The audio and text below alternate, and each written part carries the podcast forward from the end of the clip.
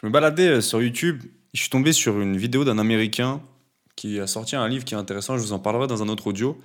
Et en fait, le mec a donné 5 euh, conseils, 5 astuces personnelles pour s'améliorer en lecture. Quand on parle de s'améliorer, c'est plus de réussir, on va dire, à lire un grand nombre de livres en l'espace de peu de temps. Et il expliquait 5 euh, conseils intéressants que je vais vous partager. La première, il expliquait de calmer son monologue intérieur. C'est en gros cette petite voix que vous entendez à l'intérieur de vous quand vous lisez les mots. Il expliquait que, on va dire, ça crée une latence en plus pour votre cerveau et vous lisez moins de mots rapidement parce que vous devez attendre de l'entendre à l'intérieur de vous. Bref, c'est assez complexe. Je ne vais pas l'expliquer longuement, mais je ne sais pas comment il fait. Ça, moi, quand je lis euh, les lettres euh, ou les mots, quoi, en gros, j'ai une voix à l'intérieur de moi qui, qui lit le mot, quoi. Donc ça, ça a travaillé. Il expliquait que même si c'est un peu guignol, lire avec le doigt, c'est fortement conseillé. Quand tu lis les lignes avec ton doigt, tu te trompes pas de ligne. Et c'est vrai que ton œil a tendance à souvent lire une ligne en dessous ou en dessus ou rater un mot et l'enchaîner avec celle d'en dessous. Mis bout à bout sur la lecture complète d'un livre, il expliquait que ça fait quand même un ça fait de nombreuses minutes de perdu. Donc lire avec le doigt, c'était son conseil numéro 2. Le conseil numéro 3, c'était arrêter de lire des choses qu'on déteste euh, il expliquait que quand quelque chose à la télé qu'on n'aime pas, on zappe. Euh, quand il y a quelque chose sur Netflix qui ne nous intéresse pas, on coupe, etc. Pourquoi on ne fait pas la même chose avec les livres?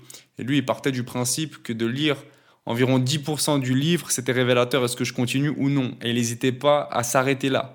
Numéro 4, prévoir du temps pour la lecture sous forme de... Lui, il expliquait, euh, si tu lis 30 minutes par jour et que tu le fais vraiment tous les jours, à la fin de l'année, il y avait une quarantaine de livres que tu pouvais lire si tu as lu tous les jours euh, avec une moyenne de 300 pages par livre. Quoi. Donc en gros, il expliquait que lui, il avait un livre aux toilettes, un livre au salon, aussi en fonction du moment, et qu'en gros, il n'y a pas d'excuse. Tu trouveras toujours un moment pour lire, que ce soit ta pause, à midi, euh, aux toilettes, etc. Et voilà, lui, il disait qu'avec une base de déjà 30 minutes par jour, on peut faire pas mal de choses. Le but, c'est juste d'être constant. Ce qui pouvait être pas mal, c'est de lire plus d'un livre à la fois.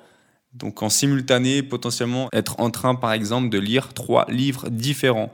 Pourquoi? Il partait du principe que quand tu commences à perdre un peu d'énergie sur un livre, tu commences un peu à te fatiguer, et eh ben tu te revitalises en passant à un autre qui te remotive de le lire et vice versa. Et sinon, il a donné deux astuces parce qu'il rigolait du fait des gens qui stabilent le boss ou prennent des notes, ce que je fais d'ailleurs et que je conseille quand même. Mais il expliquait que c'était trop scolaire. Il expliquait que de toute façon, le cerveau humain, il se rappelle des choses quand tu utilises ce que tu as appris dans le livre, donc ben, je sais pas, lui parler des régimes, donc si tu utilises ce que tu as appris sur les régimes et tu le mets en application, bah, du coup tu vas t'en souvenir. Il parlait de le fait d'utiliser. Et sinon, il expliquait le fait d'échanger avec un ami sur le sujet. Entre guillemets, expliquer ce que tu as retenu du livre, c'est une bonne façon de faire travailler ta mémoire. Et il expliquait que c'est ça les deux techniques qu'il préconise pour faire rentrer dans la tête les choses qu'on a lues dans un livre. Moi, je trouve que les notes, c'est bien. Je trouve que euh, le stabilo, c'est bien.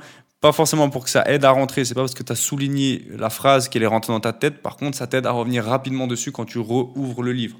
C'est pour ça que je trouve ça intelligent. Voilà, sur ce, les amis, je vous souhaite une bonne lecture à tous.